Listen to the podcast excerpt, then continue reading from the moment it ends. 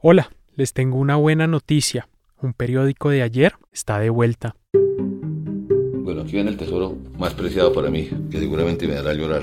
Ha sido casi año y medio de espera y en el equipo estamos ya impacientes, con ganas de mostrarles lo que estamos preparando. Esa comunicación anónima hablaba de que sabían que estábamos haciendo abortos y nos iba a denunciar. En esta segunda temporada volveremos a viajar en el tiempo Cristóbal, República de Panamá, septiembre 29 de 1940. y descubriremos el peso de la historia en los rincones más íntimos de ciertas vidas. como si se te cae el mundo y así fue un poco la vida a partir de ahí. Se cayó todo y todo cambió. Episodio tras episodio desempolvaremos capítulos olvidados del pasado de Colombia.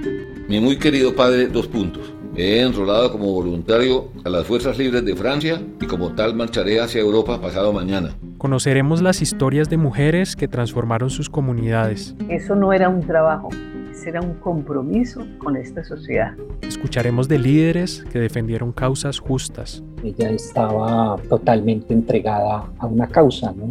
la causa de los humildes. y el alto precio que pagaron por hacerlo. En algunas audiencias, por ejemplo, le ubicaron una corona de flores con la cinta con su nombre. Entonces el sargento fue el que a nosotros nos dio la lista de los estudiantes que había que quitarles la vida. Un periódico de ayer regresa el 20 de abril. Así me dijo, no tengo la energía para continuar escribiendo, ni tengo la energía, Rosarito, para quedarme en una película y poder entenderla bien. Encuéntranos en Spotify y en cualquier otra plataforma de podcast.